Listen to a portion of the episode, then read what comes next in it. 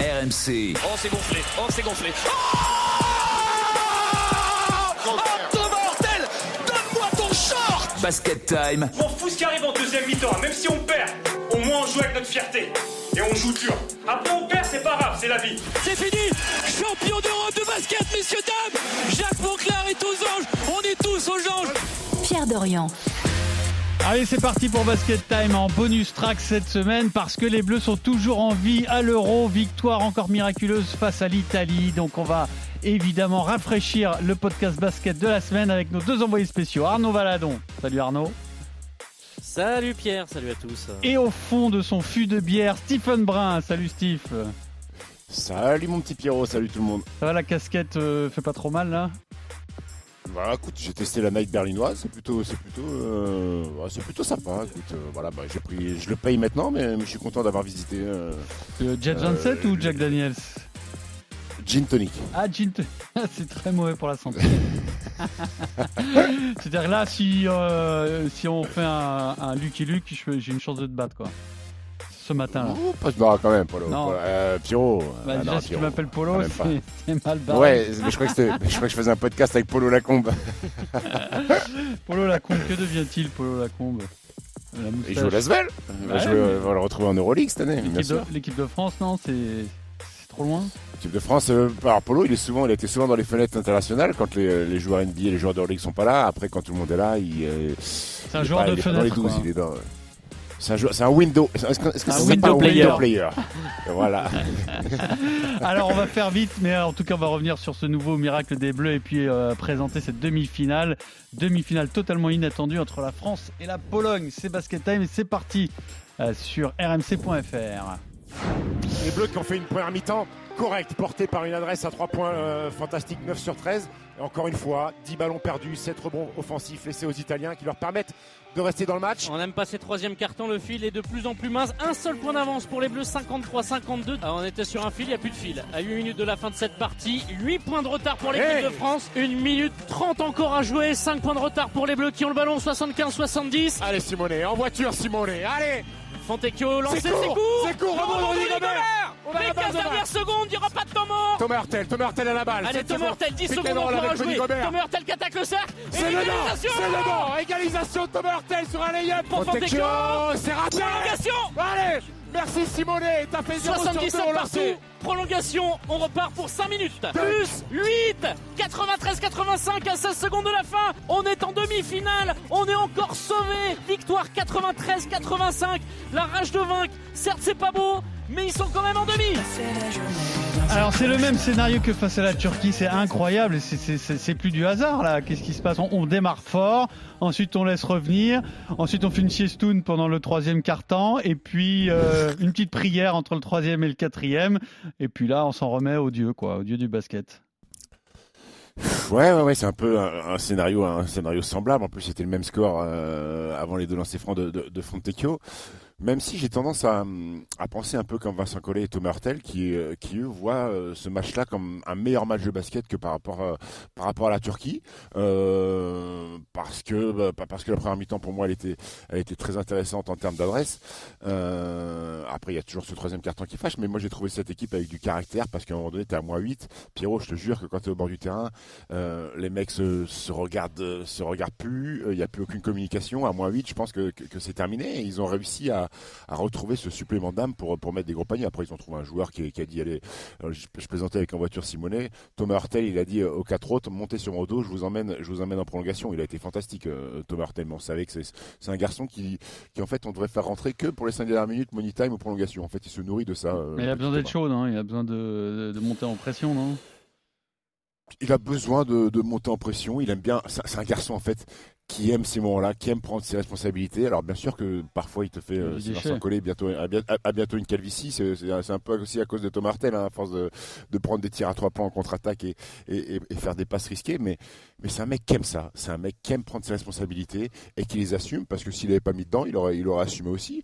Euh, il a vu Kevin Fournier était sorti pour cinq fautes. Il a dit bah euh, il a regardé qui à autour moi. de lui. Il a dit ok bah c'est moi c'est- c'est moi le seul créateur sur le terrain. C'est à moi d'y aller. Il n'y a que euh, Ouais. Moustapha Fall qui est un peu en, euh, en dessous, non Sur Magier, un peu euh, décevant ou qui n'apporte pas ce qu'il doit apporter à cette équipe? En fait, ce qui s'est passé, c'est que Mustapha Fall rentre notamment dans le troisième carton. On a encore une grosse panne. Euh, on prend un 17-4 ou 19-4 de, de, mémoire.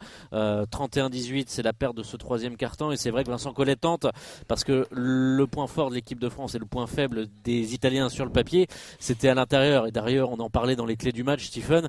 Euh, c'est là où on devait leur faire mal. Et ben, c'est peut-être pas là où on a gagné. Et c'est vrai que Mustapha Fall a eu du mal parce que Vincent Collet l'expliquait. On a eu du mal à aussi donner les et c'est notre mmh. faiblesse, Stephen, de donner les ballons nourrir, nourrir à nos, intérieurs. Ouais, ouais. Alors que Vincent Collet expliquait que quand Mousfal, quand il, est sur le terrain, il faut que la façon de jouer change, c'est-à-dire que mmh. tous les ballons doivent lui arriver poste bas. Exactement, un peu comme faisaient les Grecs avec Big Sopho, là, Sophoclis Corsanetti, je sais pas si tu as connu Pierrot, un, un ah, énorme euh, black, euh, qui avait qui avait une autonomie sur un terrain de basket euh, de séquence de 3-4 minutes. Euh, mais quand il était sur le terrain, tous les ballons lui arrivaient, c'était soit faute, soit deux points, soit lancer franc. Et, et Vincent Collet voudrait qu'on joue comme ça avec Mousfal, sauf qu'on n'a pas cette qualité dans le jeu, cette qualité de passe pour pouvoir amener un ballon tout simplement sur le poste bas. Et c'est la grosse carence de l'équipe de France sur cette Eurobasket. Parce qu'après, sur les autres individualités, Fournier a fait un meilleur match, Rudy a été... Euh, ah, Evan, t'es un très bon début de match. Très gentil. Oui, après, hein. il est pénalisé par les fautes. En fait, dès qu'il a pris sa première faute technique pour une contestation face au même arbitre que ce fameux France-Slovénie, tu te souviens de cette fin de match houleuse, houleuse où les Français avaient l'impression de s'être euh, fait voler, euh, bah Evan Fournier, il a excellemment bien démarré. Je crois qu'il met 9 points ou 8 points très rapidement. alors, ce que fait Evan hier, c'est que tu arrives sur un quart de finale où tu n'as pas trop de certitude. Il donne confiance à toute l'équipe. C'est-à-dire que le, patron arrive, met trois tirs à trois points. Ok, c'est bon les gars, on est dedans. Et après, ça, ça a bercé l'euphorie de cette première mi-temps. Après, Van, il a, il a un déchet, il a un déchet monstre. Hein. Mmh. troisième carton. Il finit à 6 sur 17. Euh, et à un moment donné, il y a un passage au troisième carton où, il ne se passe plus rien. Et là, Evan, ça fait longtemps que je l'avais pas vu euh, faire ça.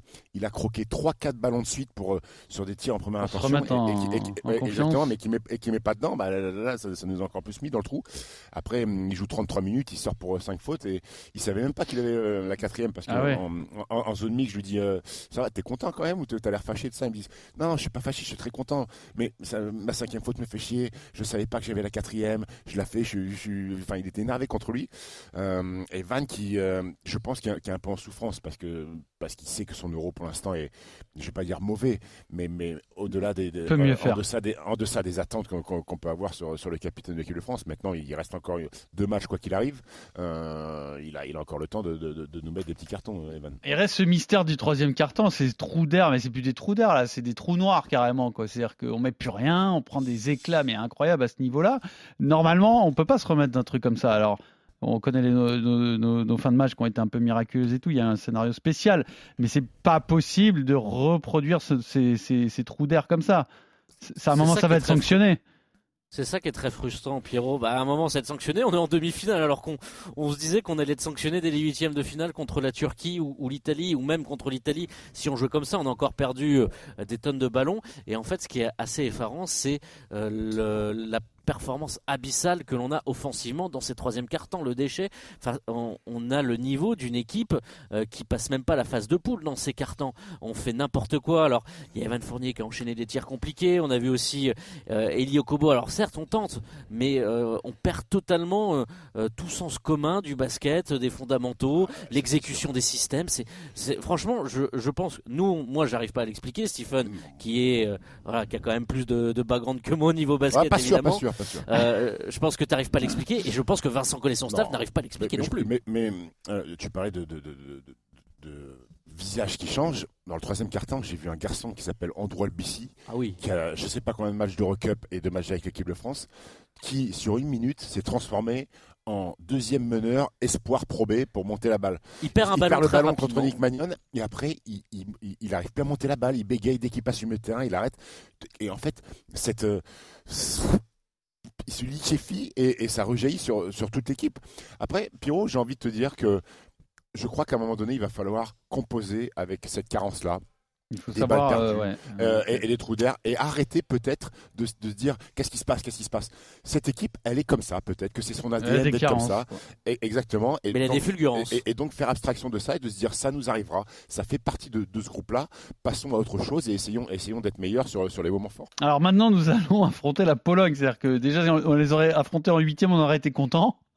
Et on va aller jouer en demi-finale. Alors, que s'est-il passé? Qui sont ces Polonais qui ont sorti donc la Serbie de Doncic alors d'abord, euh, pour euh, continuer euh, sur ce parcours qui s'est dégagé, normalement on aurait dû jouer la Serbie en quart, sauf que les Italiens ont battu les Serbes. Et effectivement, hier, la Pologne a créé la sensation en battant la, Slovénie. Les Polonais qui menaient de 20 points à la mi-temps. Les Slovènes sont revenus, sont passés devant. Et finalement, la Pologne a réussi à le faire avec Luka Doncic, sorti pour 5 fautes et qui jouait sur une jambe et demie. Il a reconnu jouer sous infiltration. On sait qu'il était touché à la cheville depuis plusieurs semaines. Alors, l'infiltration, ça marche pour Nadal, hein, mais un peu moins pour euh, apparemment. Et la Pologne a donc gagné 90-87. Il y a un franco-polonais euh, formé au Mans avec Nico Batum et euh, Vincent Collet, Ronsel, qui n'est pas un joueur majeur, même s'il a starté quelques matchs, mais surtout Stephen.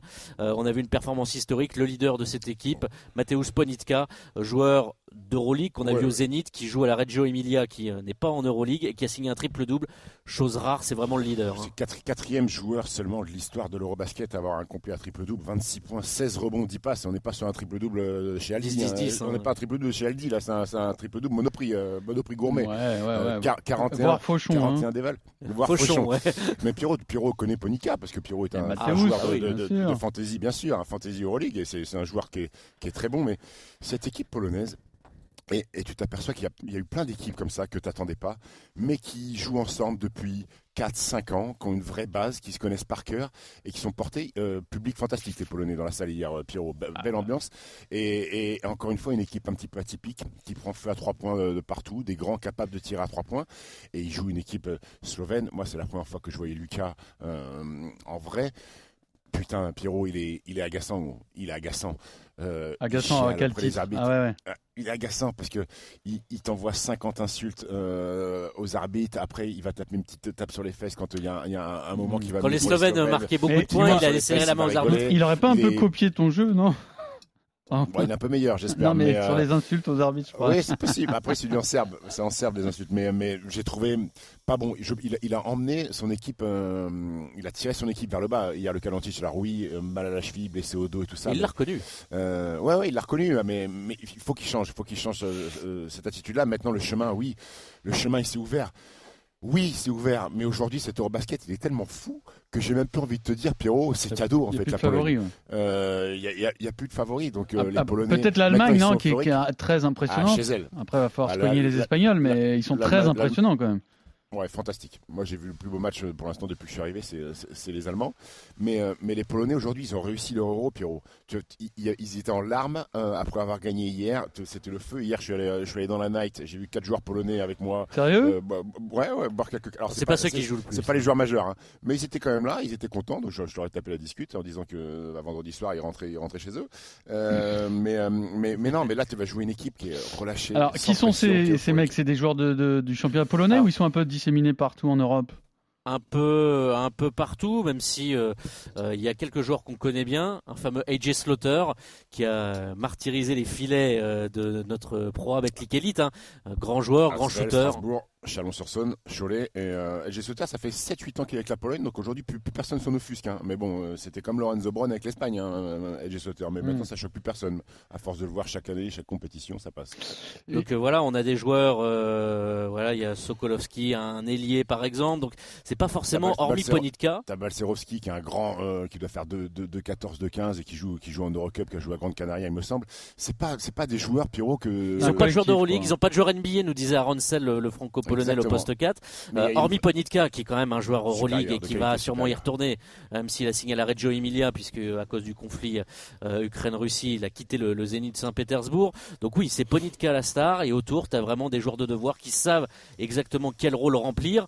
Euh, J'allais dire, ça tranche un peu par rapport à nous, où on se cherche encore un petit peu au niveau de notre hiérarchie d'équipe, malgré le fait qu'on soit à désormais 7 matchs de jouer dans cette Eurobasket, et il nous en reste deux pour aller chercher la médaille d'or. Il y a un joueur du BCM Gravine Dunkerque euh, en Pologne. Dominique Olejnizdak, Pierrot. Ça, c'était pour la petite info. Tu ah, non, mais comme ça, on a, cité la BCM, c'est très bien. le BCM, Gravine Dunkerque. Alors, j'ai une petite question pour finir. C'est que tu disais, bon, des grands qui sont capables de prendre feu à trois points. J'ai l'impression que l'épidémie de tir extérieur a traversé l'Atlantique, que maintenant, dans le basket international, euh, si tu shootes pas de loin, tu n'as aucune chance. J'ai l'impression qu'on a même si c'est pas le même jeu, euh, cette tendance-là qui est arrivée sur le basket FIBA, autant qu'elle a, qu'elle a, comment dire, Oui. colonisé la NBA, quoi. Oui, oui, oui. Après, après le, le basket européen, euh, On a, l'Euroleague. on a eu une adresse assez élevée dans la plupart des matchs, quand même, à, Oui, à- à il- trois t'as- points. t'as- t'as des joueurs qui sont euh, aujourd'hui qui finissent le tournoi à 43-44%. Avec, Gershon est à avec- 50%. Avec, avec des gros volumes de tirs, mais le, basket euh, américain euh, est, toujours arrivé en Europe. En Euroleague, aujourd'hui, tu as des scores autour des 85-90 points où tu joues exclusivement sur du pick and roll. Et c'est vrai que le tir à 3 points, eh ben c'est généralisé. Après, tu as des équipes, Pierrot, qui ont, qui, ont des déficits de, big men, en fait, euh, et qui sont obligés de se réinventer. L'Italie n'a pas de, de- n'a pas de grand pivot, donc ils, ont des garçons qui ont des qualités différentes. La Finlande n'a pas de grand pivot, ils ont Lauri Markkanen qui, qui fait tout, qui fait la pluie et le beau temps et qui tire beaucoup à trois points. Donc ils font avec leurs arbres. J'ai envie de dire que hum, euh, les Grecs avaient Papayanis à 2-20, un vrai big man. Les Serbes avaient Nikola Jokic, même lui pouvait tirer à 3 points. Le seul vrai big man dans cet Eurobasket euh, qui, a, qui a un vrai rôle et, et, et- et qui, et qui- et qui est un grand joueur euh, et qui tire pas à 3 points, il est chez nous. C'est Rudy Gobert en Mm. fait. C'est Rudy Gobert qui a un petit Qui a peu de, qualités. De- encore de- là. de- de l'ancienne école, mais c'est le seul qui est encore là, Pierrot. Mais qui a d'autres qualités, mais euh, Mousfa, elle tire pas non plus à trois points, non? Mousfal et Vincent Poirier, Poirier, de temps en temps, peut il peut le faire, mais il peut en prendre un, mais on a deux, deux big men qui. qui, qui- qui Vincent Poirier, on s'en fout. Tant, qu'il tant qu'il- met des coups de coude dans la raquette, on est content. Exactement. Bon, Exactement. dernière chose, quel est ton pronostic, cher Stephen, sur ce France-Pologne Pff, alors Et Comment- même aller, euh, Ah, Allemagne, comment, Allemagne, disons, euh, comment t'imagines aussi. le match Comment, alors, hier, j'imaginais, hier, j'ai vendu à, à- à toute la, la- la presse française, euh, ça va être une après-midi tranquille, on va être à 8-10 points tout le match, soyez, soyez sereins. Bon, après, ils ont paniqué un peu, j'ai dit, écoutez, on a gagné de 8 points, le plan, le plan était bon. Euh, écoute, moi, je vois, je vois la France gagner, je sais, je sais pas. Pierrot, il s'est passé tellement de choses pour nous que je ne peux pas imaginer qu'on puisse perdre contre la Pologne, en fait. J'ai envie que, en fait, j'ai l'impression que tout est, tout est avec nous. Et, et- et encore une fois, je vais te revendre le titre de champion d'Europe parce que je pense qu'on va battre les Polonais et qu'on va aller en finale. Après, moi, il y a, Ça a l'air peut-être un peu plus relevé de l'autre côté, quand même, non? L'Allemagne-Espagne de demain, euh, il va être très sympa à regarder parce que mine de rien, cette équipe espagnole, composée de, de garçons, là aussi euh, un peu plus anonymes que leurs que leurs prédécesseurs, euh, emmenés par toujours Rudy Lamèche qui a encore fait un match fantastique en quart de finale. Euh, Alors- les frères Hern- Hernan Gomez, mais les Espagnols sont, sont encore là, encore en demi-finale, mais, mais les Allemands, Pierrot, je t'annonce que c'est quelque chose. C'est quelque chose hein, ce qu'ils ont fait en, en quart de finale, et ils sont, ils sont portés par, par 10 000, 12 000 euh, supporters ici à Berlin. Donc euh, pour, pour le, pour le, le spectacle et l'ambiance, j'ai envie d'un France-Allemagne en finale. Et Pour le, pour le côté historique, Pierrot, un petit il faudrait pas qu'on prenne familles. 30 points, quoi. Ce serait, ce serait un peu dommage. Euh, non, mais euh, On juste pas- Arnaud, qui est pris 30 favori. Non, mais on n'était pas loin à un moment, non? Oui, oui. Euh, Arnaud, juste euh, qui est favori de cette demi entre l'Allemagne et l'Espagne? Je pense que l'Allemagne, avec la démonstration contre la Grèce, la, la confiance, des joueurs incroyables comme Franz Wagner, Denis Schroeder, euh, incroyable, a mis à, mis à trois points. euh, euh, ils ont tous, ils ont été parfaits, euh, les Allemands contre les Grecs, et c'est vrai qu'on sent quand même quelque chose qui habite cette équipe, coachée par un coach qui a coaché en France, euh, Gordon Herbert, euh, à Pau, à Paris Basket, euh, euh, notamment dans les années euh, 2000.